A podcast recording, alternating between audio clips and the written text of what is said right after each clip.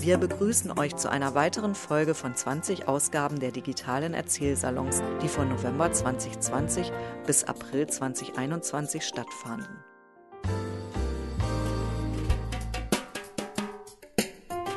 Wir, die Mitarbeiter von Rohnstock Biografien, widmen uns dem Erinnern und Zuhören. Wir schreiben Lebensgeschichten auf und bringen sie in schön gestaltete Bücher. Und wir veranstalten Projekte, in denen wir Raum für das Erzählen und Erinnern schaffen. Südöstlich von Berlin und Potsdam und westlich von Magdeburg erstreckt sich über mehr als 100 Kilometer der Fleming. Er ist von Flamen urbar gemacht worden, davon zeugt der Name, und liegt somit in zwei Bundesländern, nämlich im Bundesland Sachsen-Anhalt und im Bundesland Brandenburg. Wir haben heute Erzähler aus dem brandenburgischen Teil des Fleming eingeladen, die uns erzählen werden, wie die deutsche Einheit im Fleming erlebt wurde und was sie bewirkt hat.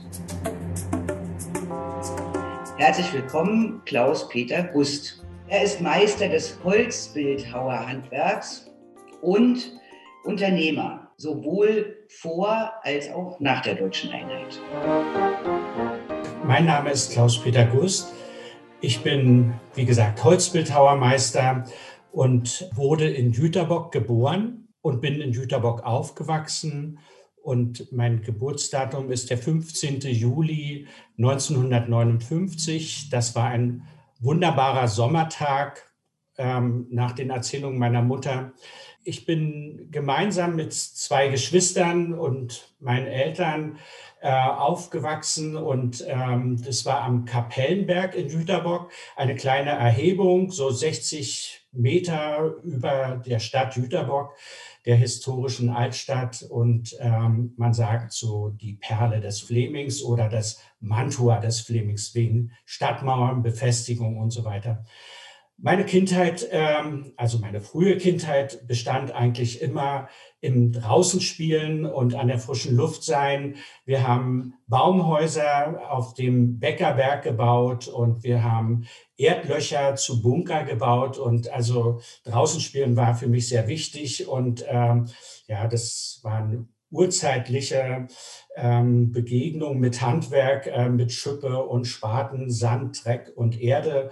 Wir sind äh, durch die Wälder ähm, gestrolcht am Wasserturm und ähm, gefühlsmäßig gab es jeden Winter eben auch Schnee, so dass wir eigentlich immer ähm, im Winter Skifahren konnten.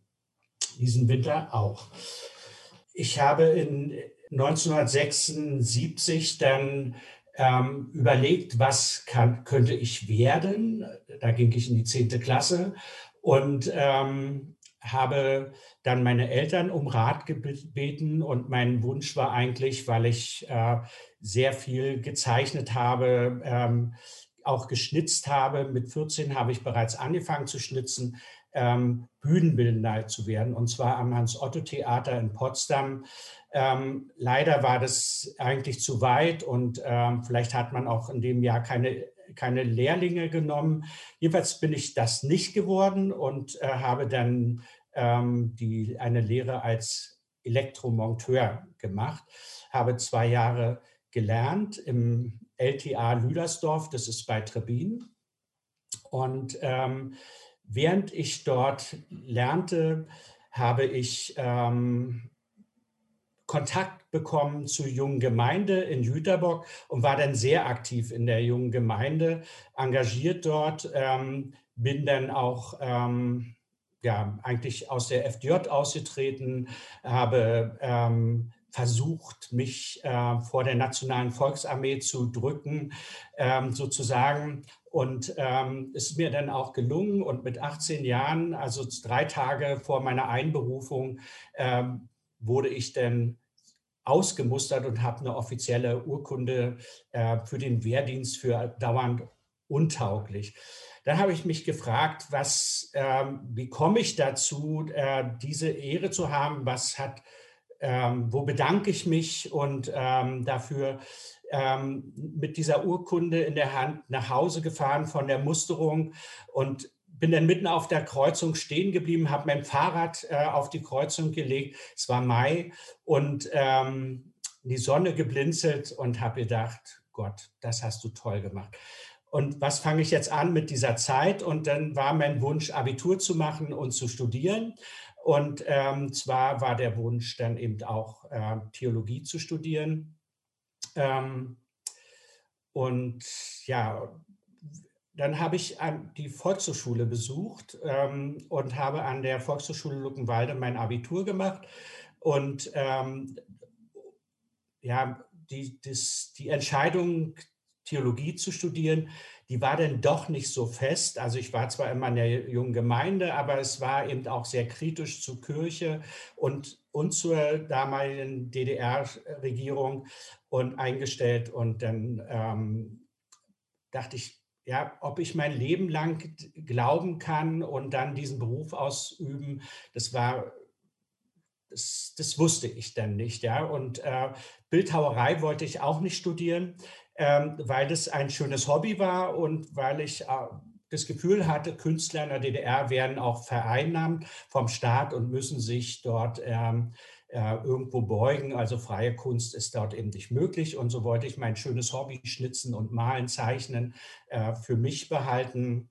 Und dann hatte ich Kontakt zu einer Psychologin, Kontakt, ja, ähm, hat mich sehr begeistert und angeregt. Ich war dann auch ein Jahr mit ihr zusammen liiert ähm, und ähm, habe gedacht, das ist es. Ich studiere Psychologie, wurde tatsächlich angenommen an der Humboldt-Universität, war dann ähm, von 60.000 Studenten der Einzige, der nicht in der FDJ war und ähm, ja, und das äh, war dann eben auch so, dass ich dort wieder Kontakt zur evangelischen Studentengemeinde gesucht habe. Und da war der Pfarrer Eppelmann, sehr bedeutend in der Wendezeit dann eben auch. Und wir haben uns mit sehr kritischen Fragen, unter anderem eben auch Schwerter zu Flugscharen, Reserveoffizier, der auf Zeit, also gegen politische Sachen. Wir haben uns mit Umweltbibliothek und Grenzziehung in, an der polnischen Grenze beschäftigt, haben darüber diskutiert, hatten Freunde geladen und so weiter.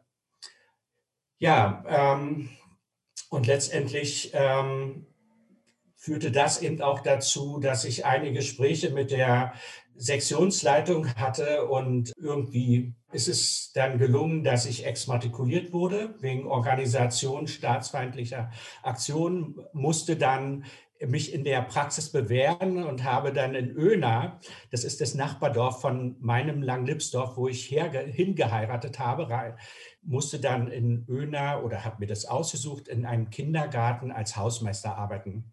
Wieder Handwerk, Elektriker, Handwerk, äh, dann kam noch so äh, tropfende Heizung dazu. Aber ich durfte auch Kinderspielzeug reparieren. Ich durfte Kinderspielgeräte ähm, für den Außenbereich im Bauen und ähm, hatte ähm, 1984 angefangen, ein Studium, ein postgraduales Studium äh, Holzgestaltung Plastik zu ähm, machen am äh, Bezirkskabinett für Kulturarbeit in Potsdam. Äh, das ging über drei Jahre und habe das dann als, ja, als Zirkelleiter für Holzgestaltung und Plastik abgeschlossen und äh, bin mit, mit dieser Ausbildung zur Handwerkskammer gegangen und habe gesagt, was kann ich damit machen? Ja, und die haben gesagt, boah, das ist toll, äh, deine ganzen Arbeiten. Ähm, und dann hatte ich den Tipp gekriegt, stell doch mal einen Antrag auf Gewerbegenehmigung. Und so kam es, dass ich 1987 den Antrag auf Gewerbegenehmigung gestellt habe.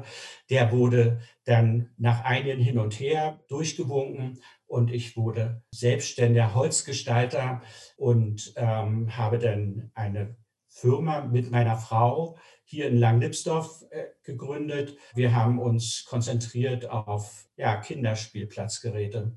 Kinderspielplatzgeräte aus Rubinienholz. Also quasi haben wir ein Material verwendet, das war ja wichtig für die Erteilung eines Gewerbes in der DDR, dass man eben keine Rohstoffe der Volkswirtschaft eben entnimmt. Und die Rubinie, das war ein besseres Brennholz, ähm, aber eben sehr resistent, also sehr resistent über Jahrzehnte im Boden haltbar und ähm, ist natürlich auch sehr hart.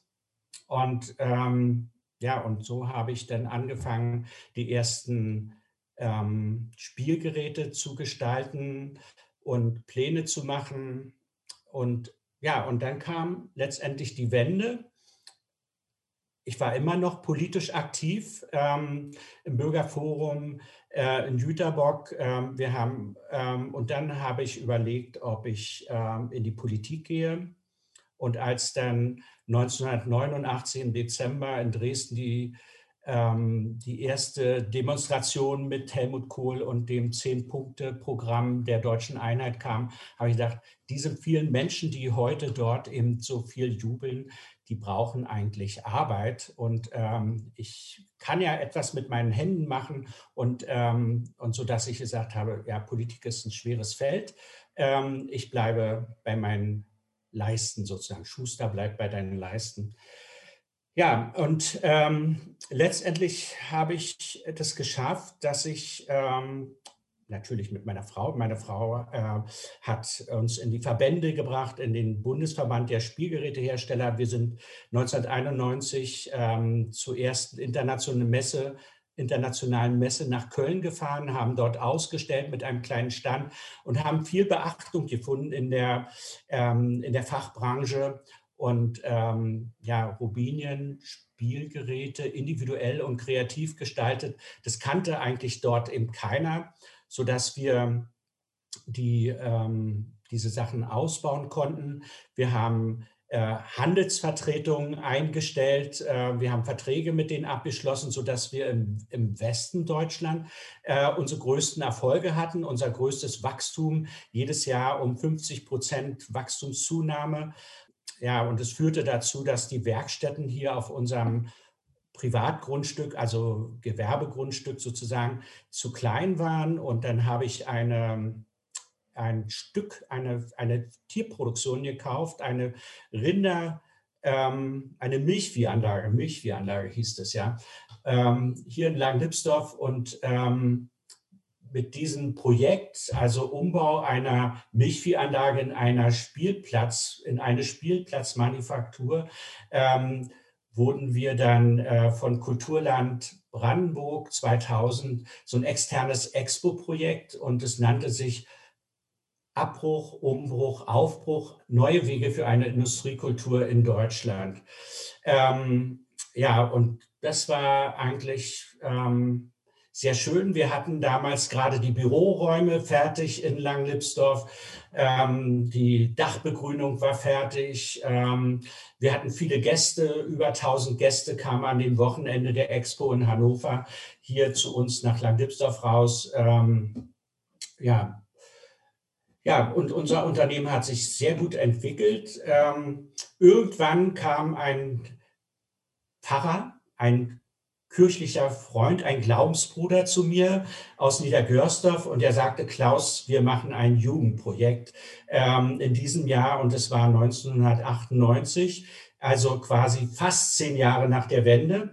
Wir machen ein internationales Jugendprojekt. Wir wollen Jugendliche aus Ost und West zusammenbringen, wollen mit denen gemeinsam nach Soweto fahren, nach Südafrika, in dem Nelson Mandela vier Jahre jetzt Präsident war und ähm, dort ein, ein, eine Kirche renovieren. Das war die Idee. Und da habe ich gedacht, boah, Kirche renovieren, aufregend und wozu braucht ihr mich?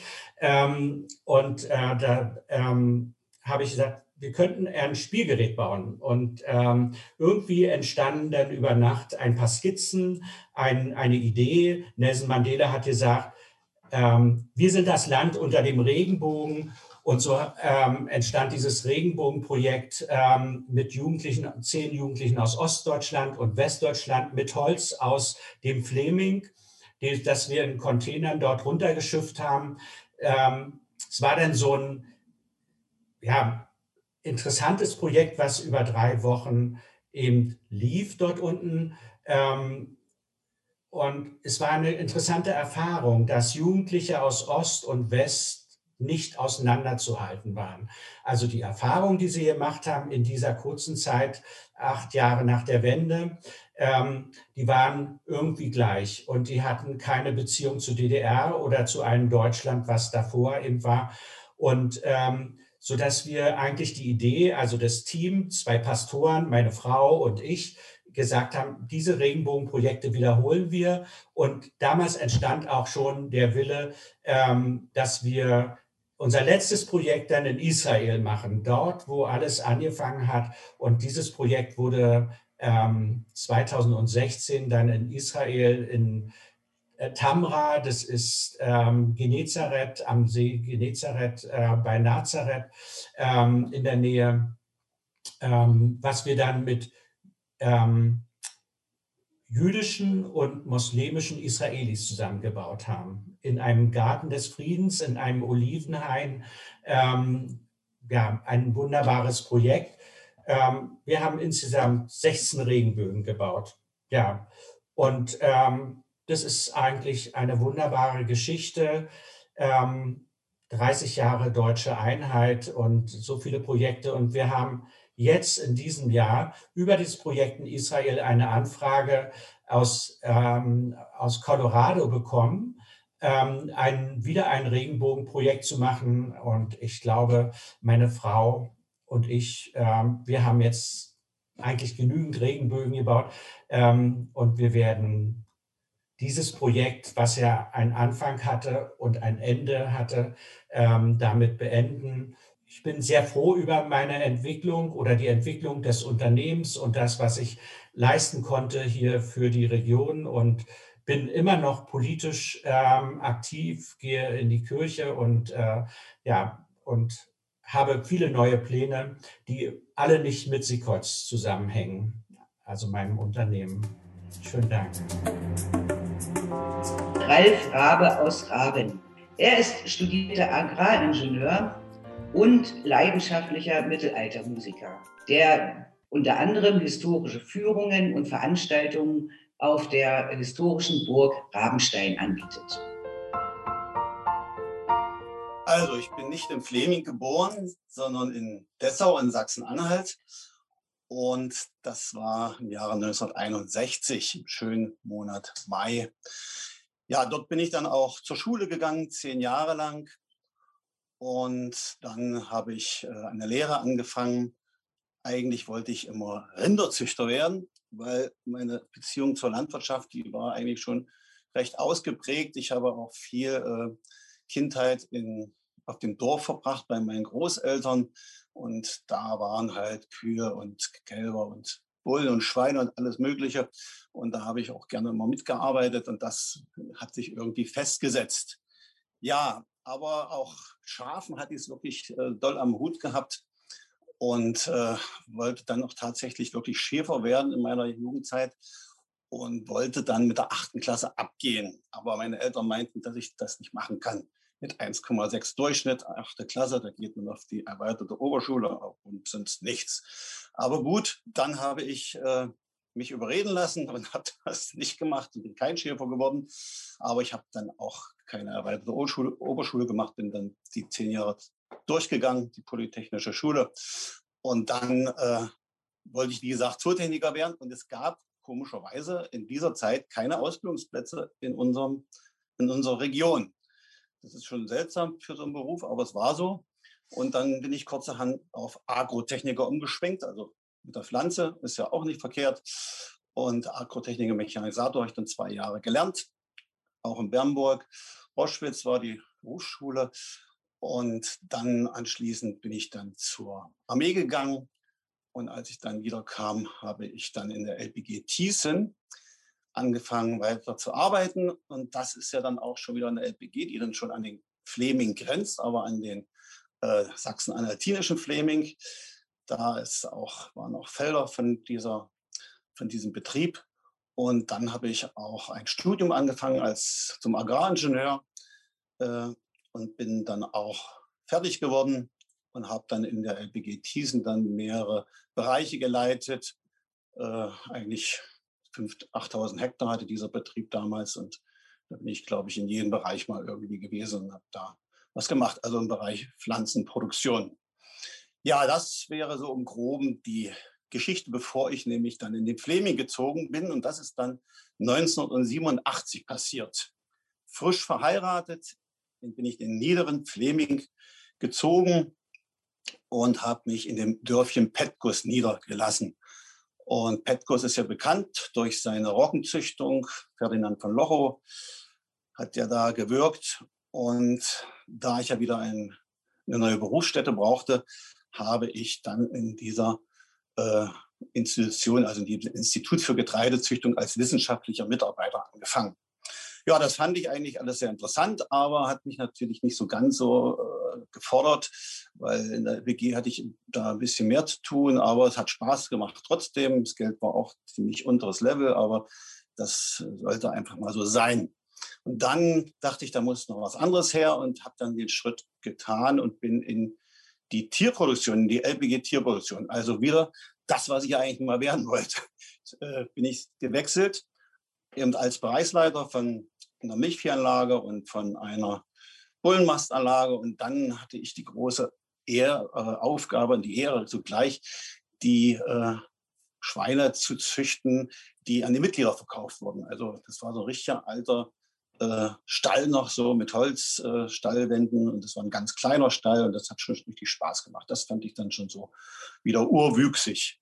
Ja, aber es war grundsätzlich eine schwierige Sache, weil ich hatte ja mit dieser Sache, äh, mit äh, Tieren nun wirklich dann gar nichts mehr zu tun gehabt. In meiner beruflichen Geschichte musste mir da sehr viel aneignen, was mir natürlich verdammt schwer gefallen ist, auch in Bezug äh, auf die Leute, mit denen ich zu tun hatte, die mir ja einiges voraus waren.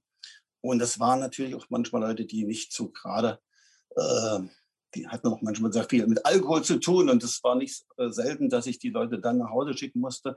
Aber damit wusste ich dann auch immer gleichzeitig, wenn ich jemanden nach Hause schicke mit Alkohol, muss ich das, die Arbeit dann irgendwie selber machen, weil so schnell konnte man dann auch keinen irgendwie dann heranholen. Das fand ich schon alles schon sehr kritisch.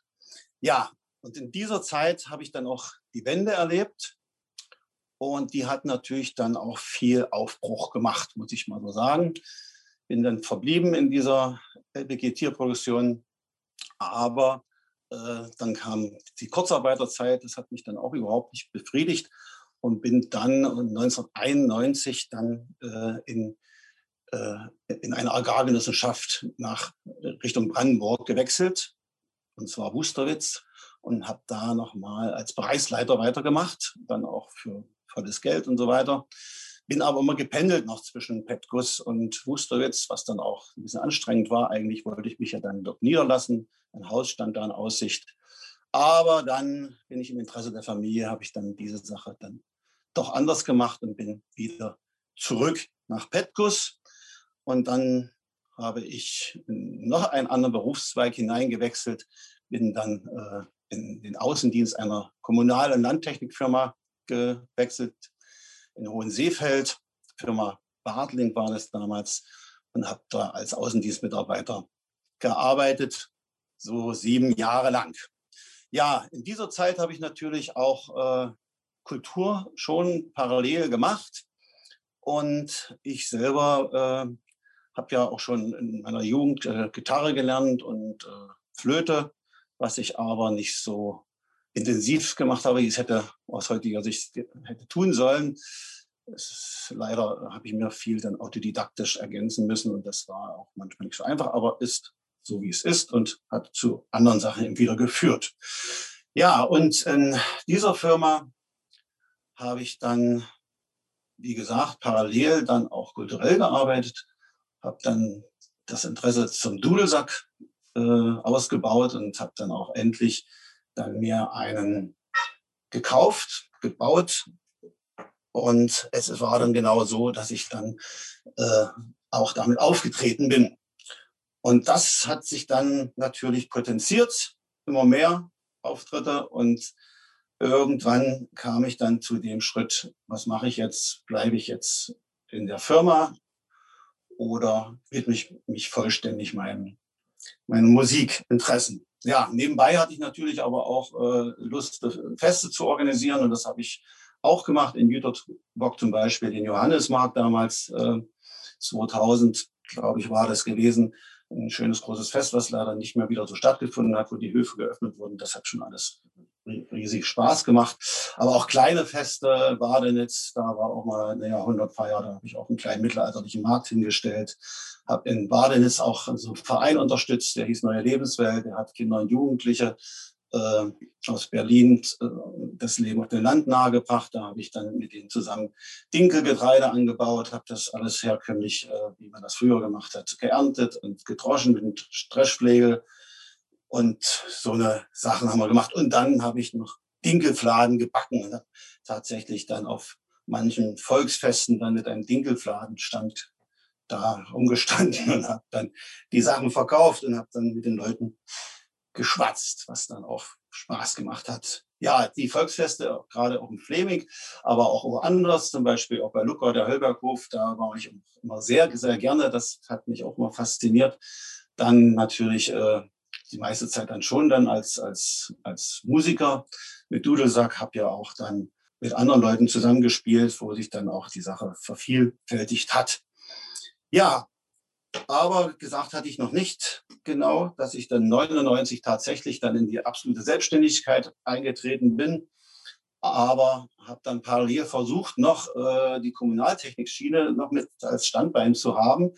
Das ging aber wirklich schief. Daran habe ich gemerkt, man kann doch nicht auf zwei Hochzeiten intensiv tanzen und habe dann äh, die Sache dann auch beendet und habe mich dann voll in die Sache Organisation von mittelalterlichen historischen Festen und der Musik hineingestürzt. Und ja, umso mehr man macht, umso mehr passiert eben einfach. Das ist schon erstaunlich. Äh, ich habe immer gedacht, oh Gott, das äh, selbstständig war, ist ja nicht von Anfang an bei mir gewesen. Ich dachte immer, Gott, wie wirst du das nächste Jahr dann jetzt wohl überleben? Das ging ja recht gut und jetzt ist es, ach, jetzt reicht das Geld auch wieder bis März. Aber wenn dann nicht kommt, dann wird es dann doch wieder dünner. Aber nein, es ging immer wieder weiter und es war wirklich eine Zeit, eine richtig aufstrebende Zeit. Äh, ich hatte dann auch super Aufträge, war in Wernesgrün, in der Brauerei Wernesgrün, habe da äh, sieben Jahre lang das historische Brauereifest organisieren dürfen und das sind dann schon Hausnummern, wo dann auch äh, was rüberkommt. Ja, aber nochmal zurück zum Fleming. Ich bin, äh, ja, wie gesagt, in, in Niederen Fleming eine ganze Zeit dann gewesen noch bis 2003. Und da habe ich gedacht, jetzt ist es Zeit, wieder mal die äh, Sache zu wechseln hier. Mittlerweile ist leider meine Ehe zu Bruch gegangen. Das ist natürlich, kommt natürlich vor. Hatte verschiedene Ursachen und bin in den Hohen Fleming gewechselt und zwar genau da, wo ich jetzt auch noch wohne, da wo die Burg Rabenstein steht und habe mich im Örtchen Raben niedergelassen. Ja, das war natürlich ein entscheidender äh, Punkt, den ich damit gemacht habe und habe dann viele Kraft, äh, viel Engagement in die Programmstelle hineingesteckt, also in die Kultursachen, die ich dann machen durfte. Ja, Events, kleine, große und da waren schon schöne Sachen dabei, Konzerte, die ich organisiert habe, mit, damals mit John Kelly und seiner Frau Mette Itoch, die hatten auch ein Mittelalterprojekt, das haben wir auch dreimal gemacht, das war ein wirklicher schöner Höhepunkt. Äh, mittlerweile hatte ich die Band Die Rahmenbrüder gegründet, die dann auch, äh, wo wir dann auch zu dritt durch die Lande gezogen sind und auch viel auf der Burg Rabenstein gemacht haben. Und die Burg Rabenstein hat mich dann einfach nicht mehr so richtig losgelassen. Das ist dann wie eine Sucht gewesen, auch wenn ich dann immer noch woanders war. Auch Filmprojekte gab es mit ARD, NDR, RBB. Und äh, auf der Rabenstein wurde mal eine ganze Woche lang ein, ein Film gedreht. Äh, da ging's, da war nur eine kleine Sequenz Mittelalter drin, aber die haben eine ganze Woche auf der Burg Ramstein gedreht und ich durfte damals die Komparsen äh, besorgen und organisieren. Das war natürlich auch eine tolle Sache. Und da wurde die Burg äh, so richtig ins Mittelalter versetzt. Es wurden die Dachrinnen abgetarnt und äh, es war richtig wie auf einem mittelalterlichen Hof. Also das ist schon erstaunlich. Und da habe ich gedacht, mein Gott, äh, für diesen Film, das war eine Sat Sat 1 Produktion, so ein Mainstream-Film. ging eigentlich um jetzt im Mittelalter war nur eine Sequenz drin, aber der Aufwand, der hat mich schon ganz schön beeindruckt und ich fand es toll und die Leute waren auch eigentlich äh, super dabei. Ja, ich könnte tausend Sachen erzählen, äh, aber ich muss mal gucken, was ich jetzt noch Wichtiges vergessen habe die Burg Rabenstein, um die Sache vielleicht äh, nicht, das eben genau nicht zu vergessen, ist ja jetzt auch mit dieser Corona-Sache in eine schwierige Situation getreten. Äh, voriges Jahr hat der bestehende Pächter das Pachtverhältnis beendet und da habe ich dann den Schritt äh, gewagt und bin dann als, als Zwischenpächter eingesprungen ab 1.11. Klar, genau gleich mit dem Lockdown, dass man nichts mehr machen durfte. Aber ich war einfach erstmal drin und konnte eben äh, auch viele Sachen machen, also nicht kulturell, also mehr praktische Sachen aufräumen und so weiter. Mit Hilfe natürlich der Gemeinde und auch vielen anderen äh, habe ich da sozusagen ein bisschen System auch hineingebracht und äh, jetzt mittlerweile haben wir auch die Burg schon mal wieder die Tore geöffnet und die Leute mal wieder reingelassen. Äh, es besteht natürlich die Hoffnung, dass dann auch wieder richtig was gemacht werden kann. Denn Burgführung habe ich in den letzten Jahren auf der Burg Ramstein ziemlich äh, gut entwickelt. Also da gibt es die musikalische und die lebendige Burgführung, die viel Abwechslung bietet. Und das wurde auch gerade im vorigen Jahr sehr gut angenommen, als es dann etwas lockerer wieder alles ging, äh, kamen die Leute wirklich zuhauf und das hat auch riesig Spaß gemacht, das dort zu machen. Ja, und wie gesagt, andere Events möchte ich natürlich auch wieder machen, historische Feste sowieso. Aber gut, das müssen wir jetzt alles abwarten. Ja, im Großen und Ganzen ich versuchen auch noch abschließend zu sagen, garantiert habe ich äh, mehr als die Hälfte nicht gesagt, aber das ist dann nicht so schlimm. Ich hoffe, man sieht sich dann mal auf der Programmstelle oder irgendwo anders, einfach mich anschreiben, dann geht das alles irgendwie zusammen. Äh, mir ist es halt wichtig, äh, wenn ich was mache, also diese Sachen wie im Mittelalter und eben auch äh, Feste oder Musik äh, einfach zu den natürlichen äh, Wurzeln auch mal wieder die Leute daran zu erinnern und zu zeigen, so war es und auch gerade auch geschichtlich äh, wissen ja viele Leute. Und wenn man an die Kinder denkt, äh, ich sage es jetzt mal ohne abwerten zu klingen, die Berliner Kinder, die wir auch auf, auf der Programmstein äh, schon zu Besuch hatten, da wissen einige gar nicht, was der Kuh ist oder äh, eine Burg ist ihnen nur mit Ritter bekannt, aber ansonsten weiß man nicht viel. Ich möchte das eigentlich irgendwie erhalten für die Nachwelt, dass die Leute wissen, wie es auch mal gewesen ist. Und gerade auch auf diesen Festen kann man äh, sich schon erden, kann man auch sich mal ein bisschen zurücknehmen von dem ganzen Hype, der uns ja begleitet. Auch wenn jeder jetzt ein Handy am Mann hat, kann man da irgendwie schon das auch mal zurückdrängen, wenn man solche Feste besucht. Da fand ich das nochmal ganz toll, dass vor Burg Ramstein kein Handyempfang war. Es gab dann nur ein einziges Netz und das hatten die wenigsten, was funktioniert hat. Und da konnte man bei Feiern auch nicht mal irgendwie mal rumspielen. Aber nun ist das auch vorbei und nun haben wir da wunderbar WLAN eingerichtet. Nun kann man dann unter dem Burgtor stehen und kann dann auch von dort ins WLAN gehen. Ja, gut, an dieser Stelle würde ich dann auch meinen Vortrag beenden. Beate Hoffmann aus Belitz. Sie kam aus den alten Bundesländern in den Fläming, entwickelte und betreibt heute den Baumkronenpfad in Belitz-Heilstätten, einem historischen Ort im Fläming. Ja, meine Geschichte beginnt 1962 äh, in Hamburg und zwar nicht im schönen Sommer, sondern tatsächlich im November so ziemlich genau neun Monate nach der großen Sturmflut. Also man kann ungefähr äh, ahnen, wann ich entstanden bin. Ja, meine Reise äh, bis in den Fleming äh, war sehr ja, stationenreich, bis ich es den Flamen gleich gemacht habe und dann in den schönen Fleming gekommen bin.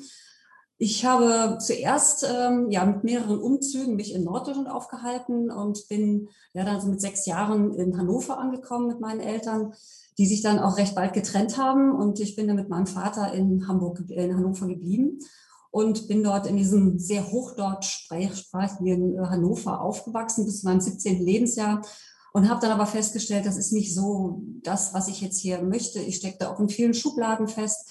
Ähm, als geschieden, äh, Kind äh, geschiedener Eltern war man auch so ein bisschen, ja, damals nicht gewollt oft äh, im Freundeskreis.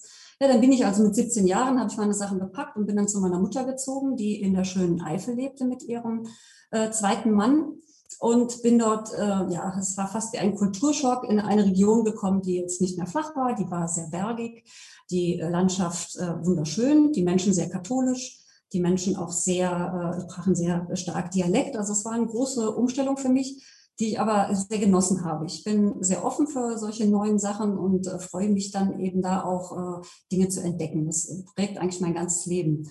Ich habe dann dort auch meinen Mann kennengelernt, schon recht bald und äh, habe meine Schulausbildung dort in der Eifel mit Abitur abgeschlossen, war dann auch erstmal in der Überlegung, was mache ich denn? Und witzigerweise, äh, Klaus, ich wollte auch mal tatsächlich Bühnenbildnerin werden, kurzzeitig, habe es dann aus anderen Gründen äh, verworfen und habe mir einen Beruf gesucht, den ich sehr gut mit meiner wachsenden Familie, die ich mir so geplant habe, vereinbaren konnte und bin dann Tanz- und Gymnastiklehrerin geworden und äh, habe dann diesen Beruf dann auch gestartet, recht äh, ja, aktionsfreudig und war dann relativ schnell schwanger. Das heißt, die Familie, die ich dann auch haben wollte, stellte sich dann tatsächlich ein. Und zu der Zeit war dann auch die Wende. Und die Wende war etwas, was ich äh, ganz unfassbar schön fand, den Fall der Mauer. Ähm, ich kann gar nicht sagen, wie äh, oft ich in Berlin gewesen bin und bei meiner Großmutter in Braunschweig und auch mitbekommen habe, wie störend auch für die Westdeutschen diese Grenze war. Aber sie war für mich irgendwie unüberwindbar. Und äh, ich habe Freudentränen geweint und wir sind dann auch sofort los und haben uns dann äh, die Nähe in Magdeburg und äh, da alles so angeschaut, was wir immer schon mal sehen wollten, sind dann weiter bis nach Dresden und Leipzig. Und äh, auch wenn viele sagen, es war furchtbar grau und, und triste, ich habe das sicherlich, es war anders, aber gerade das andere war das Spannende. Und ich habe so viele tolle Dinge dort am Anfang schon erlebt, weil das noch alles so für mich ursprünglich und unverdorben war und, und habe das sehr ähm, genossen, dieses, dieses Land, dass man jetzt dorthin reisen konnte und auch dort Menschen und Orte kennenlernen durfte. Aber bis ich dann wirklich hier angekommen bin, hat es noch ein bisschen gedauert. Wir haben uns dann beide selbstständig gemacht nach unseren, mein Mann ist äh, als Projektentwickler dann tätig gewesen, äh, ist dann auch relativ bald schon im Südharz dort äh, mit Projekten beschäftigt gewesen, hat dort äh, geholfen, Gemeinden zu entwickeln, dort auch Industrie anzusiedeln, ähm, vor allen Dingen im Bereich Holz, schon eine Parallele äh, mit, äh, mit Klaus Gust.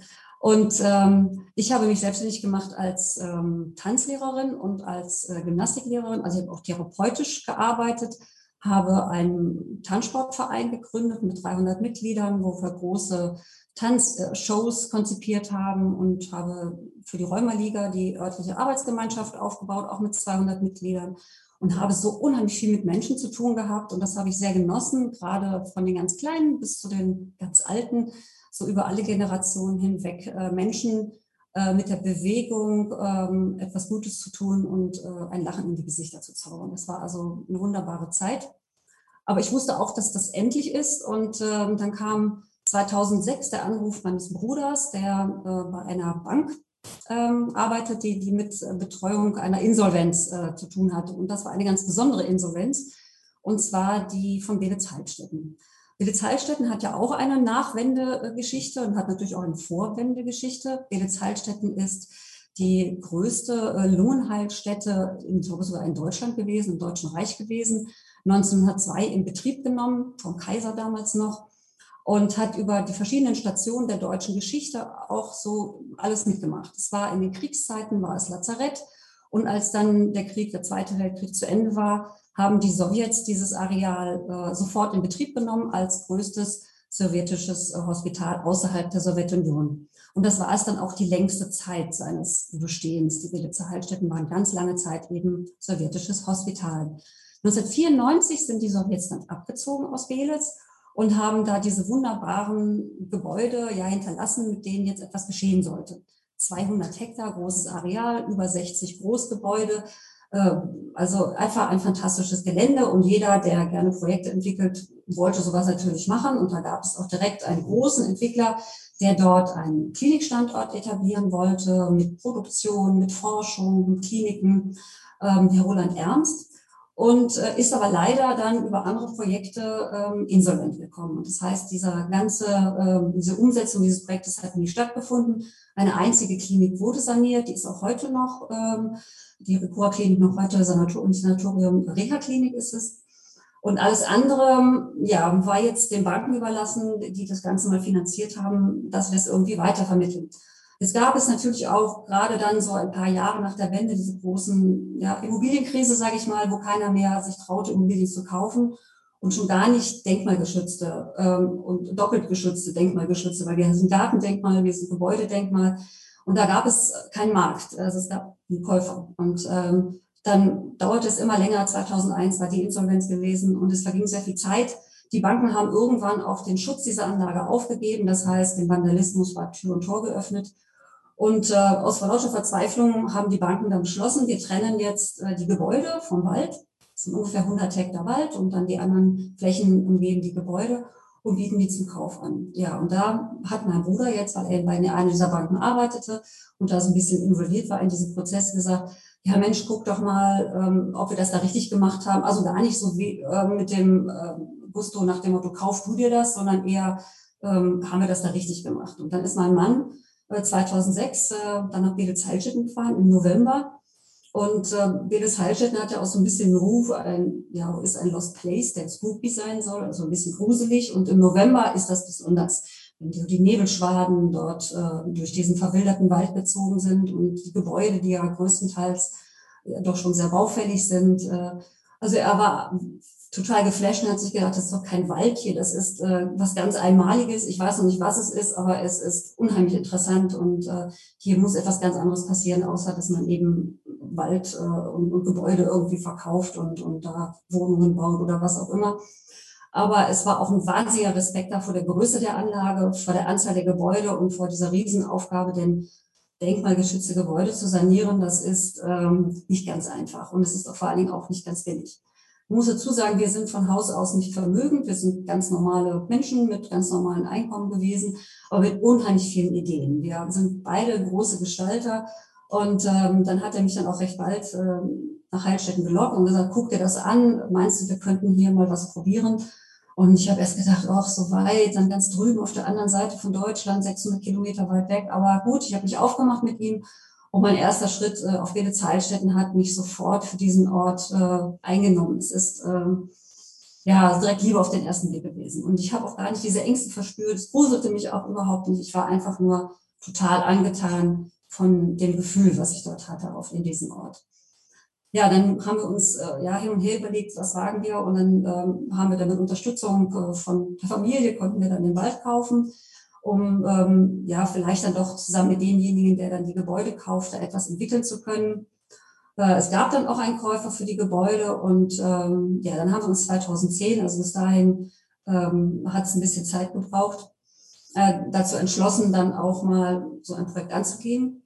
Aber bis dahin ähm, hieß es dann erstmal eine Idee zu entwickeln. Und ähm, da wir immer was mit Tourismus machen wollten, warum auch immer, aber Tourismus hat uns auch irgendwie mal interessiert, ähm, haben wir überlegt, oh ja, sollen wir ein Hotel machen, sollen wir dies, aber irgendwie war alles nicht schlüssig und dann sind wir bei einer Heimfahrt ähm, in Eisenach angehalten und in Eisenach gab es damals schon den Baumkronenpfad im Hainich und der hat uns total begeistert. Und äh, wir haben gedacht, das ist genial, hier kann jeder äh, drauf, man kann alt sein, man kann jung sein, man kann mit Rollstuhl, mit Kinderwagen, kann man diesen barrierefreien Höhenpfad, so in etwa 20 Meter Höhe, fahren. Es gibt einen Aussichtsturm, 40 Meter hoch, man kann in die Ferne schauen geniale Idee und super genial, weil wir bei uns auf dem Gelände eine, ein altes Gebäude haben, was ganz besonders ist, das sogenannte Alpenhaus. Das Alpenhaus ist eines der ja, Bettenhäuser. Es hört sich irgendwie so sehr uncharmant und unmystisch an. Es äh, ist 1907 in Betrieb genommen, hat damals ungefähr 160 Patientinnen aufgenommen und ist in den letzten Kriegstagen einem Brand zum Opfer gefallen, einem Dachbrand und ist ähm, in größten Teilen ausgebrannt. Und als die Sowjets nun das Gelände wieder in Betrieb genommen haben, haben sie natürlich nicht sanieren wollen, sondern sie haben das Gebäude einfach sich selber überlassen, haben alles so gelassen, wie es war. Und dann hat die Natur getan, was Natur so macht. Sie holt sich alles einfach wieder zurück. Und auf diesem Gebäude ist ein Dach weitergewachsen. Und das ist, würde ich mal sagen, deutschlandweit, europaweit einzigartig ein so großes Gebäude ähm, mit einem Dachwald obendrauf. Das gibt's in Angkor Wat, ein bisschen größer und ein bisschen mächtiger. Aber das ist so der Angkor Wat in Brandenburg oder in Fleming für uns gewesen. Und den wollten wir mit diesem Baumkronenpfad erlebbar machen. Und das fanden wir ist eine sehr schlüssige Idee. Da Baumkronenpfade, das ist ja keine Idee, die wir jetzt hatten. Die gibt es ja schon in ähm, 17 Stück in Deutschland. Zur damaligen Zeit waren es 10. Und die waren alle hochprofitabel, hatten sehr viele äh, Touristen angezogen. Sie waren auch immer ein, ein Hotspot äh, für die Region, wo sich dann Entwicklung angeschlossen hat. Also wo dann Gastronomie, Hotellerie, all diese Dinge sich wunderbar entwickeln konnten. Ja, gesagt, getan, wunderbar. Wir hatten eine Idee. Und äh, dann waren wir dann sofort auch natürlich bei der Firma Vollack, die das Ganze gebaut hat, vorstellig geworden und haben dann 2008 äh, die Phase Null starten können. Das heißt, es ist so ein Brainstorming, wo sich alle zusammensetzen und die Ideen äh, für ein Projekt zusammentragen, die Bedürfnisse und äh, das war eine sehr kreative Phase. Und der Baumkronenpfad, die Idee in den Grundzügen, ist eigentlich aus dieser Phase Null im weitesten so geblieben. Und das ist eigentlich sehr erstaunlich, dass sich da nicht so viel verändert hat, wie er verlaufen soll und wie die Höhen sein soll. Das ist schon, fand ich ganz toll, dass wir damals schon so weit denken konnten. Was ein bisschen schwierig war, äh, das war die Genehmigung eines solchen Bauwerkes. Wir haben dann Pläne ausgearbeitet und ähm, haben auch versucht, mit unserem mit ja, Partnern, die die Gebäude besaßen, in dem Areal, wo der Baumkronenpfad steht, zusammenzukommen, eine Gesellschaft zu gründen. Das braucht alles Zeit. Dann haben wir 2010 überlegt, so jetzt reichen wir einen Bauantrag ein, wir hatten alles zusammen und stellen noch einen Fördermittelantrag, weil eigentlich ist das ja irgendwas, was, denke ich, auch gefördert werden sollte. Gut, und dann kam aber leider äh, äh, ja alles wieder zurück, keine Baugenehmigung und auch kein Fördermittel, weil äh, man hat uns damals als Kletterpark eingestuft, als Kletterwald und äh, so etwas wird nicht gefördert in Brandenburg. Aber wir wollten natürlich nicht aufgeben. Man hat uns geraten, seht zu, dass ihr einen B-Plan erstellt, also einen Bebauungsplan. Einen solchen Plan wird alles geregelt, was man eben für so ein Unternehmen braucht. Das sind Parkplätze, das sind Zubiegungen, Infrastruktur. Und das haben wir gemacht. Und wenn wir gewusst hätten, dass das Ganze fünf Jahre dauert, wäre uns vielleicht vorher schon ein bisschen die Luft ausgegangen. Aber wir haben das ähm, weiter ähm, ja, betrieben. Immer wieder sind wir hier rübergekommen. Man kann sagen, mein Mann war mindestens drei Tage die Woche immer wieder vor Ort ähm, ich war dann, bin dann so alle drei, vier Wochen mitgekommen, weil ich ja auch noch ein Leben mit Kindern und allem im Westen hatte, was weiter betreut werden wollte und was auch weiter gewachsen ist in der Zeit. Und ähm, dann durften wir dann ähm, auch erfahren, dass unsere ursprünglichen Gesellschafter leider nicht so die, ja, den, den, das Gefühl für das Gelände hatten, wie wir das hatten. Sie wollten relativ schnell Kasse machen und unsere Inspiration ist, ähm, solche Orte, die eben, ähm, ja, einfach wo alle sagen, das geht nicht. Das ist so, so ein Reiz für uns. Wir waren immer schon äh, total begeistert, Dinge zu machen, die andere für unmöglich halten. Und ähm, dann haben wir uns neue Gesellschafter gesucht und dann ist die Firma Vollag tatsächlich auch Gesellschafter geworden. Und ähm, der Herr Davo ähm, ist dazugekommen, ist ein großer Unternehmer, der Fertighäuser verkauft, ein großes Unternehmen, Town and Country. Aber privat ist er bei uns eingestiegen. Das war so dankenswert. Und äh, die beiden Gesellschaften haben uns dann äh, das ermöglicht, dass wir das auch alles finanzieren konnten. Wir haben dann auch schlussendlich in Leipzig eine Bank gefunden, die dann dem Ganzen zugetraut hat, dass wir ähm, dieses Projekt äh, dann auch in die Tat umsetzen können. Und 2015 im Januar ähm, war dann alles wunderbar. Der B-Plan war durch. Alle äh, Träger öffentlicher Belange, wie es so schön heißt, die ihr Okay geben mussten, das ist äh, Wasserwirtschaft, Forstwirtschaft, Denkmalschutz, Artenschutz, Umweltschutz, also alles Mögliche. Es sind, glaube ich, zwölf äh, ja, Institutionen gewesen, die befragt werden mussten, die ihr Urteil geben mussten. Wir mussten immer wieder anpassen, bis es dann endlich so für alle in Ordnung war, dass wir starten durften. Und äh, nach dieser langen Planungszeit und dieser ja, Phase von ja, 2007, 2008, als die Idee entstanden ist, bis wir dann eben wirklich 2015 dann tatsächlich einen Bauantrag stellen durften, der dann auch tatsächlich genehmigt wurde. Das ist schon ein Stück Weg. Und ähm, über die Zeit sind meine Kinder erwachsen geworden und haben, ähm, obwohl sie von ihrem Glück gar nicht wussten, weil wir haben das vor den Kindern immer so ein bisschen, wir haben sie da viel rausgehalten, weil sie sollten sich entwickeln, wie sie es wollten. Meine Tochter hat dann eine Lehre als Hotelfachfrau gemacht und mein ältester Sohn ist ähm, Landschaftsgärtner geworden. Und mein Sohn hat sich dann auch entschlossen, als wir dann 2015 ähm, gesagt haben, ja, jetzt ähm, geht's los, jetzt geht's tatsächlich auf in den Fleming.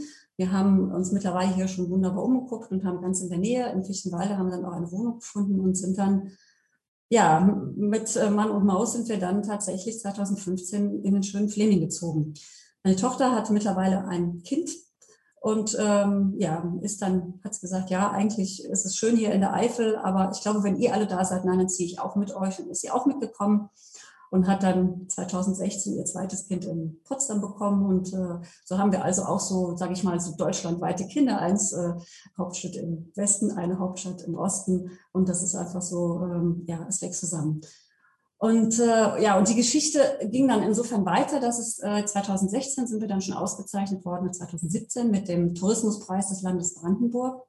Das ist eine sehr große Ehre für uns, dass äh, man uns das so dann zuerkannt hat und äh, auch gesehen hat, dass wir äh, kein, kein One-Night-Wonder waren, sozusagen One-Hit-Wonder. Und äh, dann äh, ja wirklich auch seitdem wachsende Besucherzahlen haben und merken, wie wir uns immer weiter von Anfang an auch schon bemüht haben, in der Region uns zu verwurzeln mit dem äh, Tourismusverband Fleming, wo wir aktiv dabei sind, ähm, dass wir möglichst auch viele regionale ja, Produzenten für uns ähm, ähm, ja, gewinnen, dass sie bei uns im Prinzip auch für die Gastronomie und, und für unser weites Umfeld zuarbeiten. Dass wir ähm, ein Teil des Flemings werden, das ist ein ganz großes Ziel. Man kann nicht einfach hier kommen und sagen, ich weiß, wie es geht. sondern man muss immer und ich möchte auch mal mit den Menschen hier vor Ort zusammen diese Reise machen und weitermachen. Auch die Mitarbeiter bei uns im Betrieb sind äh, Menschen aus Ost und West. Und ich muss ganz ehrlich sagen, es ist mir überhaupt nicht wichtig. Und ich habe auch nie danach gefragt, wo kommst du eigentlich her? Das ergibt sich dann irgendwann.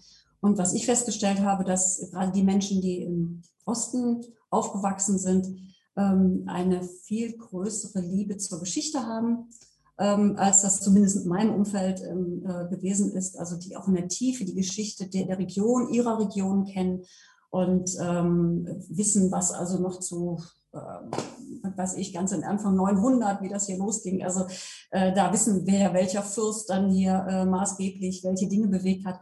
Und das fasziniert mich. Äh, und wahrscheinlich, weil ich selber, ähm, ich will nicht sagen, ähm, heimatlos gewesen bin in meiner Jugend. Also Heimat war immer da, wo meine Menschen sind.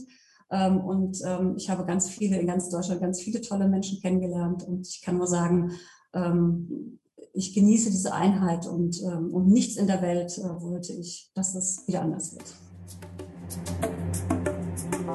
Andrea Schütze aus Niedergörsdorf, äh, woher übrigens auch Klaus-Peter Gust stammt.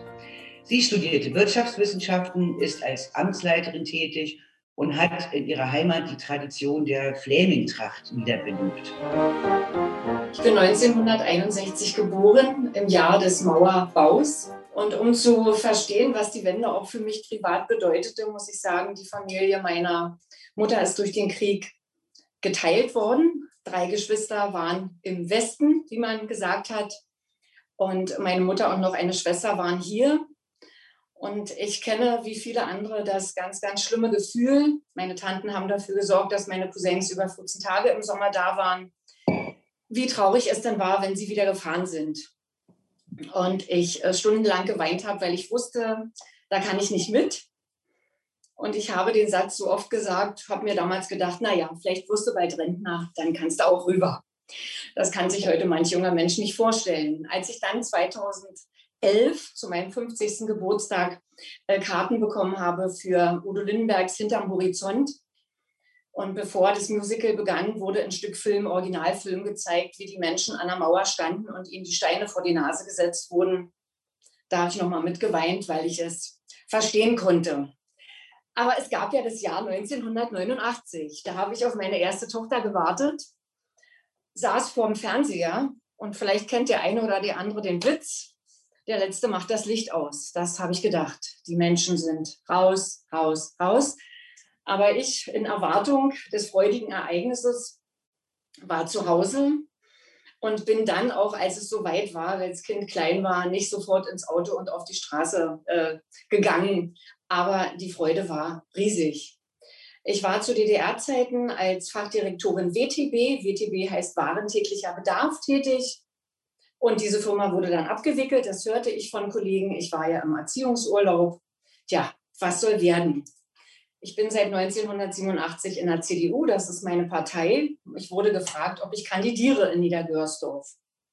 Und da habe ich gedacht, Andrea, wer nicht wagt, der nicht gewinnt. Ja, und ich wurde gewählt. Es gab Wahlen am 6. Mai, glaube ich, war das auf jeden Fall Mai 1990. Damals war das noch keine direkte, sondern eine indirekte Wahl. Die Gemeindevertretung hat mich also dann bestätigen müssen. Äh, dann ging es los. Ärmel hochgekrempelt, neuer Job, Wirtschaftswissenschaften, so weit weg war das nicht. Ich hatte sowieso immer die Lust, mit Menschen zu arbeiten, zu organisieren, mich reinzufinden. Und es war für uns alle neu. Und es war so ein tolles Gefühl, so ein freies Gefühl. Es hat, es hat einfach Spaß gemacht. Heute lachen wir und fragen uns, wie wir ohne Kopierer leben konnten. Aber es ging in den ersten Wochen. Ja, und dann stand auch bald ein Besuch ins Haus. Meine Bürgermeisterkollegin Martina Schlanke, mit der ich heute auch noch zusammenarbeite, war damals in Denwitz also Bürgermeisterin. Sie sagte, du, es kommt eine Delegation aus Schweden. Ich muss jetzt dazu sagen, dass Dennewitz bekannt ist durch den durch die Schlacht bei Dennewitz vom 6. September 1813. Ja, die Gäste müssen wir empfangen, denen müssen wir was ganz Besonderes bieten, das war klar. Was machen wir? Wir ziehen eine Fleming-Tracht ein. Aber wir haben keine. Also, wir fahren in den niederen Fleming und wir holen uns eine. Gesagt, getan. Dieses Foto vor dem Schinkeldenkmal zeigt uns, ja, noch blutjung in einer Fleming-Tracht, die mächtig gekratzt hat, weil es war handgewebt und sehr, sehr schwer. Und da stecken ja auch wahnsinnig viele Meter Stoff drin. Was soll ich sagen? Die Schweden waren natürlich begeistert von uns. Und dann hat uns das so nicht losgelassen, aber es war ja nichts da. Wo bekommen wir so eine Flemingtracht her? Meine Familie äh, ist vertrieben worden, also da war nichts aus dem Fundus zu holen. Und dann dauerte es nicht lange, 1992 kamen zwei Trachtenfreunde auf uns zu und wir sind zu viert nach Belzig gefahren. Nach der Wende gab es ja sehr, sehr viele Arbeitsbeschaffungsmaßnahmen, ABMs. Ja, und da haben Frau Schlanke und ich uns die erste Flemingtracht geholt. Ganz einfach, es war ja noch schwierig, den Stoff zu besorgen, aber wir hatten eine. Ja, was macht man jetzt äh, damit, mit dieser Flemingtracht? In Seehausen, einem heutigen Ortsteil unserer Gemeinde Niedergörsdorf, gab es 92 schon den Trachtenverein, die haben getanzt. Und wir haben uns gedacht, gut, Trachtennäherei, guter, guter Ansatz für eine ABM-Maßnahme, ist es auch geworden.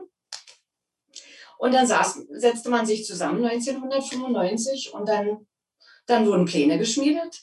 Ich meine, wer wollte zur damaligen Zeit noch die Schneiderin haben? Sie saßen zu Hause mit ihren tollen Fähigkeiten. Und da haben diese Frauen, die damals, ich möchte sagen, alle über 50 waren, aber sowas von engagiert, angefangen, sich reinzuarbeiten in Tradition und Brauchtum, übrigens wie wir auch, und haben angefangen zu nähen. Und die Dennewitzer Flemingtrachten haben sich dann gegründet ja, und dann ging das los. Dann wurde präsentiert. Und ich darf sagen, liebe, liebe Frau Hoffmann, ich habe auch wahnsinnig viel gelernt. Der Bezug in der DDR zu dieser Trachten und zu dieser Brauchtumspflege, der war so doll nicht. Man hat alles, was man kriegen konnte, gelesen und hat sich gefreut, weil bei den Präsentationen auf Reisemärkten, bei Volksfesten, Frühlingsfesten, lieber Ralf der Rabe, wir haben uns damals oft gesehen, haben wir die Flemingtracht gezeigt. Ja, und da war das natürlich auch ganz normal, dass Familie Schütze, es war unser zweiter Anlauf, mein Mann Siegfried und ich 1997 an meinem Geburtstag am 30. März in Flemingtracht geheiratet haben. Sowohl äh, standesamtlich als auch kirchlich. Und Klaus-Peter weiß, dass damals der Pfarrer, der dieses tolle Projekt Regenbögen begleitet hat, unser Pfarrer war. Ja, da waren wir halt die Familie im Flemingtracht dann. Die Schützes mit ihren zwei Mädchen, die haben immer mitgemacht. Auf jeder Präsentation Luthers Hochzeit, Grüne Woche. Ja, was soll ich sagen? Wir haben es im April 1999 auf die Titelseite der Deutschen Bauernzeitung geschafft. Das war doch mal was. Und man berichtete über den RBB bei der Grünen Woche von unseren Erfolgen. Das gibt's immer noch. Frau Schlanke steht natürlich ganz vorne bei den Dennewitzer Fleming-Trachten. Durch Corona ist es ein bisschen ruhig geworden. Und ich habe dann eine zweite Schiene bedienen können. Liebe Frau Hoffmann, zum Bereich der Gemeinde Niedergörsdorf gehört eine große Konversionsfläche. Was das Wort bedeutet, habe ich auch gelernt der ehemalige Bürgermeister von Niedergörsdorf, Wilfried Rauhut, hatte das zur Chefsache gemacht. Und auf diesem Gelände steht ein ehemaliges Offizierscasino. Ja, und eines Tages kommt da so ein freies Berliner Theater nach Niedergörsdorf und sagt, das können wir gemeinsam entwickeln. Okay, auch wieder gesagt, getan. Die Gemeinde, vor allen Dingen der Bürgermeister, hat das natürlich finanziell unterstützt und das Theater 89 hat Input gegeben. Dort wurde gespielt zu einer Zeit, als es noch kein fließend Wasser, kein elektrischen Strom, im Prinzip keine Heizung, gar nichts gab. Wir haben uns geholfen. Ja, Work in Progress. Das war eine ganz, ganz tolle Zeit. Und dieser Leiter vom Theater 89 hat dann eines Tages mit einem Heftchen gewinkt und hat gesagt, du Andrea, ihr habt hier so eine tolle Flemingtracht. Willst nicht mal Theater spielen? Und so kam es 1999, Pfingstmontag ist ja der Mühlentag. Da sind wir an die Mühle von Gölsdorf. Wir hießen dann auch die Mühlengeister. Und dann haben wir Hans Sachs gespielt. Mein Mann habe ich gehabt, vier Jahre, der mir von erst viel lieber war. Dieselb, mein Lieb ist gar erloschen und hat im Herzen mir ausdroschen. West Gehren, Weste Schulde wär, da geht mein alter Vater her. Und so ging das weiter. Wir haben den Text gelernt und wir hatten wahnsinnig viel Spaß. Nun ist nicht jedes Theaterstück 14 Jahre lang mit der Fleming-Tracht jetzt ähm, gespielt worden. Wir haben auch Max und Moritz gemacht und Tapfere Schneiderlein. Aber neben äh, der Flemingtracht nach draußen bringen und neben dem Wunsch, dass die Menschen, wir waren mit dem Landrat in Brüssel, wir waren in Antwerpen, wir waren in Bonn, wir waren deutschlandweit unterwegs, wollten wir einfach auch zeigen, der Fleming hat dieses tolle Werbemittel. Und ich habe immer gesagt, es ist für mich die beste ABM, die es überhaupt gegeben hat. Über 100 Damen-Fleming-Trachten sind genäht worden, auch einige Männertrachten. Und eine ist sogar nach Paraguay gegangen mit einem Pfarrer-Ehepaar, welches hier tätig war. Also diese Entwicklung war wunderbar. Und dieses Zweigleisige, ich habe vorhin vom ehemaligen Offizierscasino äh, gesprochen, da hat die Flemingtracht natürlich dann auch eine Rolle gespielt. Jede Frau, die vorm Kleiderschrank steht und sich sagt, was ziehe ich heute an, kann die Flemingtracht rausnehmen und dann ist sie immer angezogen. Und im Laufe der Jahre, alle haben mitbekommen, dass ich dieses Jahr 60 werde, ändert sich ja dann auch die Farbe. Ich habe also mittlerweile nicht nur die rote Flemingtracht, die man mit über 40 noch tragen darf, sondern die grüne im Schrank. Ab 45 beginnt nämlich der Ernst des Lebens. Und ich habe auch die schwarze Flemingtracht, die zur Trauer gehört, aber auch zum Festtag. Und jetzt komme ich nochmal zurück zu unserem Pfarrer Heinz-Joachim Lohmann mit den Regenbögen von Klaus-Peter Gust. Er ist ja dann äh, nach Neuruppin gegangen, wurde dort Superintendent. Und es war so ein berührender Moment. Wir hatten alle als Gäste Flemingtracht an, wir, die aus dem Fleming nach Neuruppin gefahren waren. Und er sagte dann am Schluss seiner Rede, ihr aus dem Fleming, steht doch mal auf. Kriege ich heute noch feuchte Augen. Und es erhob sich eine Masse von Trachtenfreunden. Und es war, es war ein tolles Gefühl. Es war ein Gefühl für ihn auch von Heimat, obwohl er aus den alten Bundesländern kam. Und auch für uns. Und es zeigt vielleicht auch, mit welch großem Stolz wir die Fleming-Tracht tragen. Wir haben dann 2012 einen großen Trachtentag gemacht. Dieses ehemalige Offizierscasino hat sehr viel Platz. Und dort gab es verschiedene Workshops. Wir haben Kartoffeltage gemacht. Die Dennewitzer Fleming-Trachten sind dort zu sehen. Und übrigens Ralf der Rave, auch der Thomas Rüllige mit seinem Dudelsack ist schon da gewesen. Ja, das hat die Wende auch gebracht, dass 1992 die Westgruppe der sowjetischen Streitkräfte abgezogen ist und dass wir diese wunderbare zivile Entwicklung auch gerade in diesem Haus miterleben dürfen. Die Gruppe Keimzeit, die ja bekannt ist, hier im Osten auf jeden Fall nicht nur mit Kling-Klang. Da habe ich gesagt, äh, nachdem sie mit ihrem Auftritt fertig waren, es keimt hier an jeder Ecke so ein ziviles Leben. Und ich vergesse nicht und ich werde es nie vergessen, wie wunderbar es ist, dass ich diese Zeit erleben durfte dass ich diese demokratische Zeit erleben durfte und dass ich die Entwicklung mitgestalten kann. Es gab bestimmt ganz viele Menschen, die nicht so viel Glück hatten. Ich war nun mit 28 ja auch noch in einem ja, relativ guten Alter, etwas Neues zu wagen. Ich habe Glück gehabt von dieser Zeit an, als ich Bürgermeisterin war, 93 waren dann die nächsten Wahlen. Ich habe mich dann beworben in der Amtsverwaltung, heute heißt es Gemeindeverwaltung. Und ich kann nur sagen, dies erlebt zu haben, ist wunderbar. Die Wende ist ein großer Wendepunkt in meinem Leben. Unsere Kreativität, unsere Organisation, wozu wir Lust haben, diese kulturelle Bühne in Niedergörsdorf hier mitzugestalten. All das ist möglich. Ich bin einfach nur dankbar. Michael Knape aus Treuenbrietzen. Er ist ausgebildeter Werkzeugmacher und seit 2002 Bürgermeister der Stadt Treuenbrietzen. Unter anderem war er auch Vorsitzender der Arbeitsgemeinschaft Städte mit historischen Stadtkernen im Land Brandenburg. Wir haben jetzt vier tolle Geschichten gehört ähm, aus unterschiedlicher Perspektive. Hm, ich habe so ein bisschen das Gefühl, ich weiß noch gar nicht, wo ich jetzt einsteigen oder aufhören soll weil eigentlich alles das, was gerade in diesen vier historischen ähm, Abrissen eines Lebens äh, geschildert worden sind, irgendwo alles auch bei mir mit vorgekommen war. Also Sie werden jetzt vieles von dem hören, nur eben anders erzählt vielleicht ein Stück weit. Ähm, ich bin ein Babyboomer. Ja, man sieht es jetzt nicht so an, weil ich bin ja alleine, ähm, aber gehöre eben in den Jahrgang 1970. Ähm, ja, ähm, und hatte eigentlich eine vorgezeichnete, einen vorgezeichneten Lebenslauf eines klassischen Kindes in der DDR. Da war eigentlich alles klar. Man geht in, die Kita, man geht in die Schule, man hat vielleicht dann einen zehn Klassen äh, Schulabschluss wo man Glück oder nicht Glück hatte oder gut war oder nicht gut war ähm, oder vielleicht eben ähm, unauffällig oder auffällig war, konnte man dann eben auch Abitur machen oder eben auch nicht. Das haben wir ja gerade gehört, dass es manchmal nicht so ganz einfach war. Aber für mich war es halt eben so, es war eine wunderschöne Kindheit. Ähm, mein Papa war Handwerker, meine Mutter war Köchin.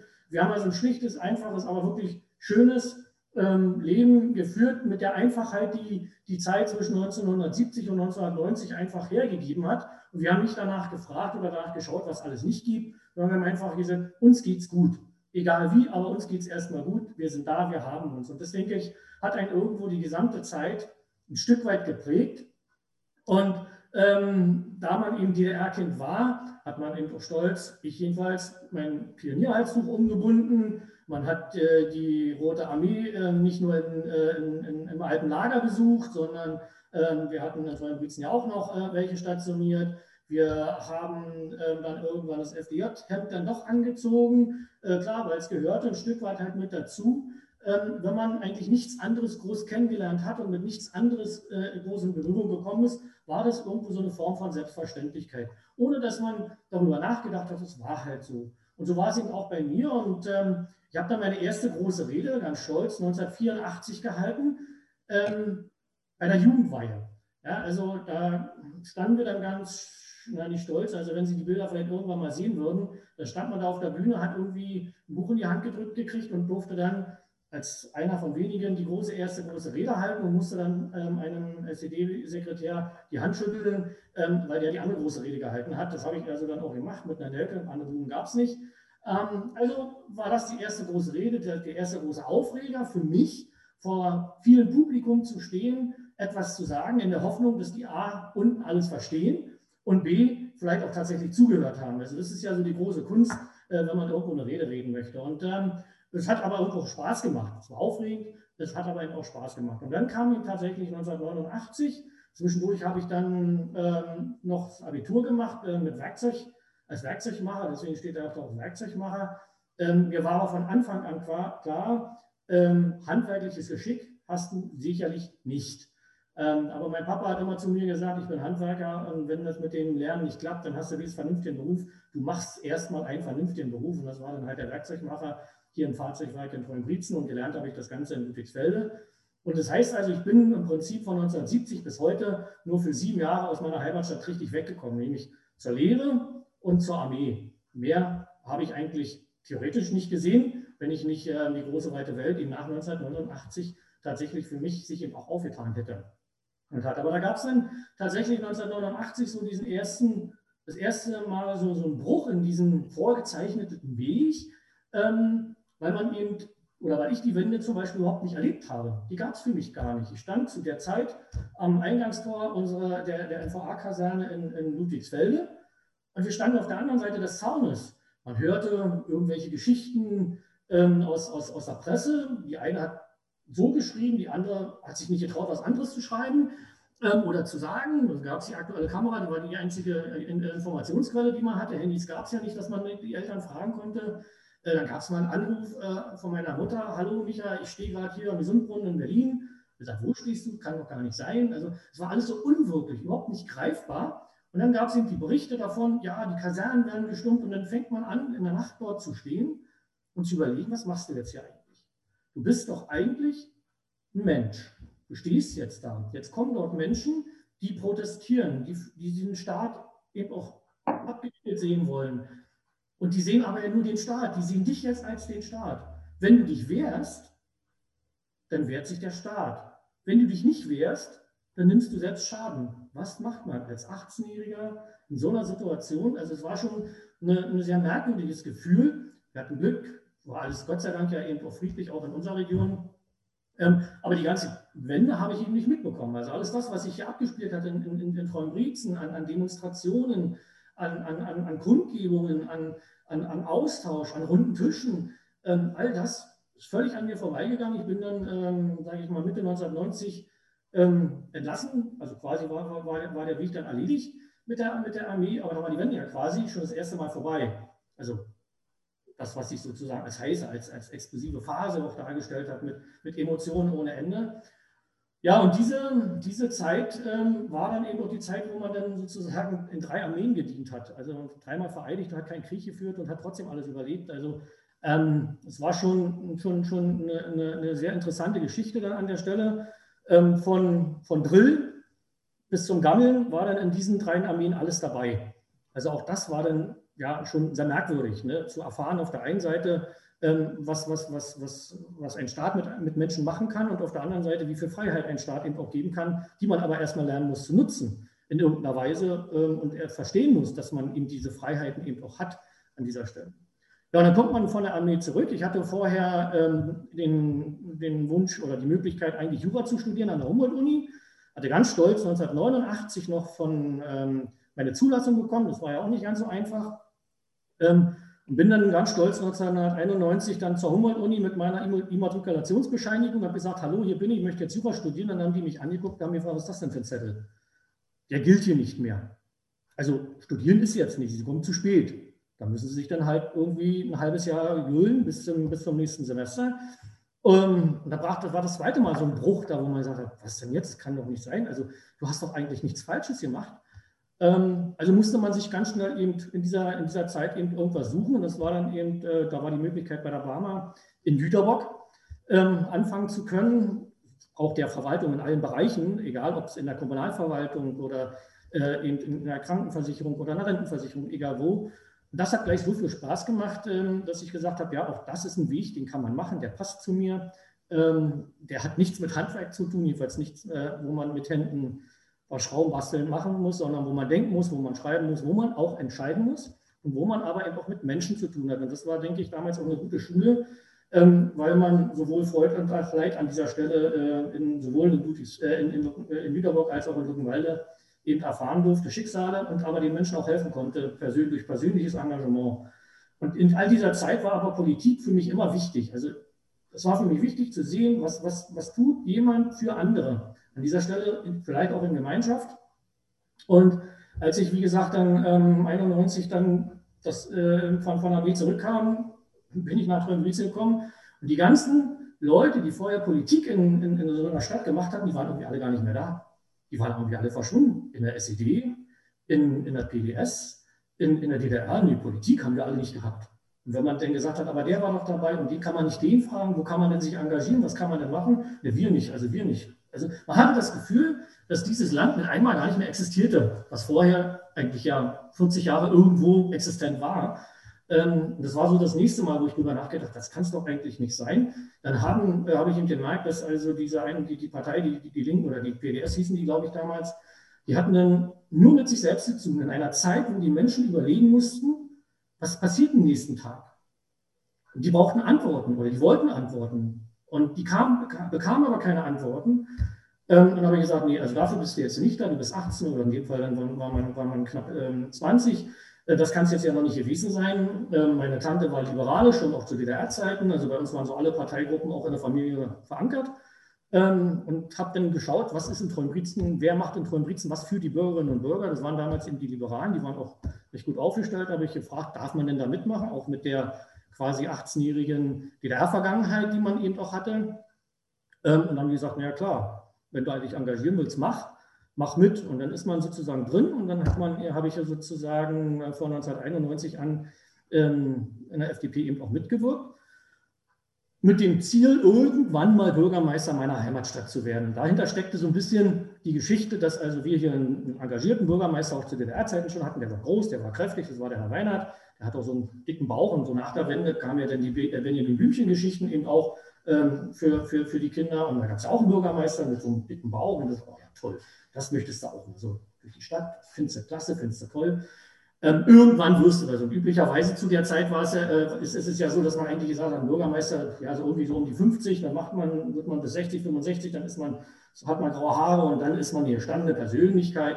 Und dann ist man Bürgermeister. So war so mal die Idee. Und dann war es halt eben, äh, wie wir eben ja auch gerade ähm, von äh, Frau Schütze gehört haben, eben so 93 gab es also ähm, die ersten freien Wahlen, wo dann praktisch der Bürgermeister auch direkt gewählt wurde. Ähm, und unser Bürgermeister hatte 1998 dann gesagt, nee, er möchte hier nicht mehr. Damit war das Feld frei. Und dann gesagt, ach, bewirbst dich mal mit. Du warst ja Liberaler. In der Zwischenzeit hast du auch mal im Landesvorstand äh, reingeschaut und warst auch Kreisvorsitzender in, in Potsdam-Mittelmark. Weil Tröll-Brietzen ja dann den Altkreis Südermark verlassen hatte. Tut mir wirklich leid. Also für Belitz gut, aber für den Rest, ihr habt den Kreisstatus damals in Südermark verloren, weil Tröll-Brietzen äh, sich vom Acker gemacht hat. Ähm, und ja, ähm, mit einmal steht er da am 11.11.2001 Wahlsieger Michael Knape mit 31, 20 Jahre zu früh eigentlich. Und mhm. Vorstellung. Und ähm, ja, und dann setzt man sich hier auf diesen Stuhl, genau in dieses Büro, in dem ich jetzt hier bin. Das ist ein früher Standesamt gewesen. Ich werde also jeden Morgen ähm, daran erinnert, was ich in diesem Büro als Standesamt früher gemacht habe. 1998 habe ich hier das Jahreswort meiner Frau gegeben. Ja, also man kann es gar nicht vergessen, wenn man morgens durch die Tür kommt. Und ähm, dann ging eigentlich sozusagen das Machen los, das, das, das Arbeiten, das, was sozusagen die Selbstständigen, die man eben wie wir eben auch gehört haben, also als der Gust mich gefragt hat, ob ich dann mal die Geschichte, meine Geschichte erzählen möchte, habe ich gesagt, na, so spannend ist die ja eigentlich nicht. Aber ich konnte ein Stück weit nachvollziehen, wenn man, wenn man, wenn man anfassen kann, wenn man entscheiden kann, wenn man mitnehmen kann, wenn man experimentieren kann, auch in der Politik, dann kann man tatsächlich auch eine ganze Menge bewegen. Ich muss natürlich aber auch lernen, ähm, dass viel Geduld gebraucht wurde. Also Frau Hoffmann hat es ja gesagt, also wenn man sich vorstellt, sieben Jahre braucht er, um so, so, oder acht Jahre so ein Projekt auf den Weg zu bringen. Ähm, es ist einfach unglaublich. Ähm, und man hatte immer die Hoffnung, das war auch so der erste Weg, den ich gemacht habe. Ich habe in Ludwigsfelde gelernt, jetzt bist du Bürgermeister 2001, also fährst du doch mal zum Mercedes nach Ludwigsfelde, die brauchen wir bestimmt noch einen Standort. Wir hatten gerade einen frei. Dann gehst du doch da mal hin und fragst mal den, bist ja alter äh, IFA-Mensch, ähm, ob die nicht hier vielleicht ein Werk aufmachen wollen oder so. So blauäugig ist man da rangekommen. Aber erstaunlich für mich war, die Türen hatten sich geöffnet. Man konnte dorthin gehen, man konnte mit denen reden. Auch als 31-Jähriger und eben nicht grauer alter Bürgermeister.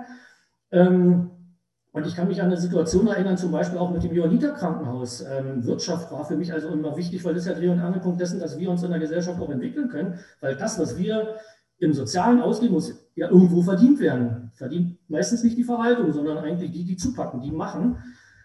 Und ähm, da gab es den Herrn Menzel von damals Geschäftsführer am Johanniter Krankenhaus. Ich hatte dann so, so einen Unternehmerstammtisch eingerichtet, weil ich ja nicht wirklich viel Ahnung hatte, aber der Meinung war, na, was braucht ihr denn? Und dann setzte der sich hin und den ersten Satz, den er zu mir sagte, naja, Herr Knappe, ist ja schön, dass Sie Bürgermeister sind. Was bieten Sie uns denn? Mhm. Und dann sitzt man da und wie, wie meint er jetzt die Frage, was bieten Sie denn? Die wollten, sollten mir ja was erzählen, was sie brauchen, was, was man tun kann, was man nicht tun kann. Ähm, ich sage, naja, also wenn Sie einen Wunsch haben, sagen Sie mir den und dann erfülle ich Ihnen den. Das ist das erste dass ich wirklich in der Politik dann auch gesagt habe, ich versuche Wünsche zu erfüllen. Das habe ich danach und davor nie gemacht, weil äh, man kann ja nur was erfüllen, was man selber eben auch beeinflussen kann. Und ähm, dann hat er gesagt, naja, also wir sind jetzt die Johanniter, wir haben jetzt von Jüterbock nach Treuenbrietzen ja hier den Standort quasi festgemacht. Ähm, aber die Straße, die hier, Südstraße gefällt uns gar nicht, aber Jüterbock, äh, Johanniterstraße 1 bis 2 klingt doch viel besser an der Adresse. Also wenn es weiter nichts ist, dann benennen wir doch die Straße einfach um. Da sind wir ja, denke ich mal, auch in der Wendezeit ganz groß drin gewesen, das eine oder andere eben einfach mal anders zu benennen. Und auch davor hat man es ja schon gemacht. Ähm, und das war relativ einfach und schwupps, war das die Johanniterstraße. Und dann hatte man auch die Achtung, obwohl es eine kleine Geschichte ist. Der Vorteil, der Nachteil für die Johanniter war, dass die Straße so schlecht war, dass ich hinterher dann sagen konnte, aber die Johanniterstraße ist in einem schlechten Zustand, die müsste vielleicht mal saniert werden. Also wenn ihr das gerne als Johanniter machen wollt, wäre das nicht schlecht. Und wie Sie hier da haben wir das erste Mal oder zweite Mal dort auch privat finanzierten Straßenbau gemacht, der eigentlich nicht in keinem Gesetz der Welt steht. Also wir haben viele Dinge dann auch in, ersten, in, den, in den, ersten acht Jahren gemacht, mit, aus, aus, aus, aus so einem Tatendrang heraus, ähm, wo ich immer gesagt habe, geht nicht, gibt es nicht, es fällt uns höchstens schwer. Leitspruch meines, meines Lehrmeisters. Ne? Und ähm, sind auch angeeckt und haben eben ähm, aber doch einiges auf den Weg gebracht und unter anderem, wenn die Zeit fiel, dann eben auch der energieautarke Ort Feldheim, ne? also Windkraftanlagen. Für viele war es ganz Furchtbares. Feldheim waren eine der ersten aber eben auch in Limno. Also wir haben ja direkte Kontakte ähm, in, in, der Nachbarschaft. Der Fleming ist halt ein Stück weit aufgestellt. Und auch dort wieder habe ich erlebt, wenn Menschen einfach etwas machen wollen, dann muss man sie machen lassen. Und wenn man sie machen lässt, haben die so viel Verantwortung, dass sie damit vernünftig auch umgehen können. Und äh, dieser Ort Feldheim ist eben ein Beispiel dafür, was man machen kann, wenn man, wenn der Staat loslässt, Eigenverantwortung zulässt, auch der heutige Staat äh, das eben ermöglicht, und äh, die Behörden einfach mal sagen, nicht was nicht geht, sondern einfach sagen, ja, das geht. Dann würde man vielleicht nicht immer sieben Jahre brauchen.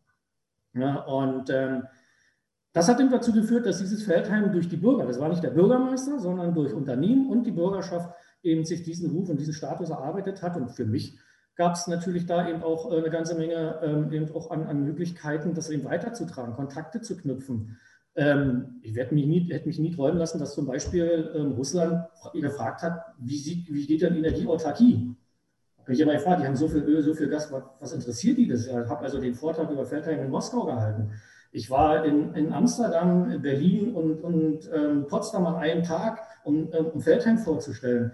Ähm, es gab ähm, eine Südasien-Konferenz in, in, auf den Philippinen, wo man Feldheim vorgestellt hat, ähm, weil wir haben das amerikanische Repräsentantenhaus hier gehabt. Und man hat sich immer gefragt, warum dieses kleine, im Fleming liegende Dorf mit dieser kreativen Idee, mit den Belastungen, aber auch mit den Möglichkeiten, die man sich da vor Ort ge geschaffen hat, ähm, und ich muss Ihnen sagen, das ist für mich nach wie vor ein Paradebeispiel, wie gesagt, dafür, dass man loslässt. Und das war dann auch der nächste Bruch, den ich dann hatte, mit der, in dem Fall mit der Partei oder mit, einem, mit der, Poli mit der Poli organisierten Politik. Ähm, es war für mich liberale Politik pur. Staat lässt los, Bürger übernehmen Verantwortung, investieren, machen und sind, stehen auch gerade für das, was sie entscheiden. Ähm, und 1900, oder 2012 gab es dann ja diese, diese, diese Regierung unter Westerwelle, mit dem habe ich im Übrigen in, in, ähm, hinter Jüterbock in, in Heinsdorf ähm, auf der Bühne gestanden, im Bundeswahltagswahlkampf 1998. Ähm, und ich konnte aber meinen Leuten hier vor Ort nicht mehr erklären, warum gerade in Berlin die Regierung der Partei, der man angehört, was völlig anderes macht als das, was wir hier vor Ort machen. Und dann haben wir mit den Leuten, die also teilweise bis über 60 Jahre in dieser Partei waren, entschieden, also wenn wir hier vor Ort etwas bewegen wollen, brauchen wir kein Parteibuch. Und ich sage immer, die Kommunalpolitik, und das ist eigentlich Schöne, die Kommunalpolitik hat keine Farbe. Sie hat ein Problem und das muss gelöst werden. Und das ist eigentlich unabhängig von irgendwelchen Farben. Und so bin ich eigentlich auch immer wieder mit rangegangen, habe mich entschieden, ich brauche keine Partei. Wenn ich für Trombrizen da sein möchte, reicht mir das und das ist mein, meine Aufgabe und da halte ich eben auch fest. Wir haben das ganze Thema Sabinchenfest. Wir haben Veranstaltungen gehört. Also was Schöneres gibt es ja gar nicht, Veranstaltungen äh, zu organisieren äh, wo Leute einfach nur lachen und Spaß haben. Ähm, auch bei allem Ernst, der dahinter steht. Alles ehrenamtlich organisiert. Es gab eben in dem Fall keine Agenturen dazwischen. Es war aber handgemacht.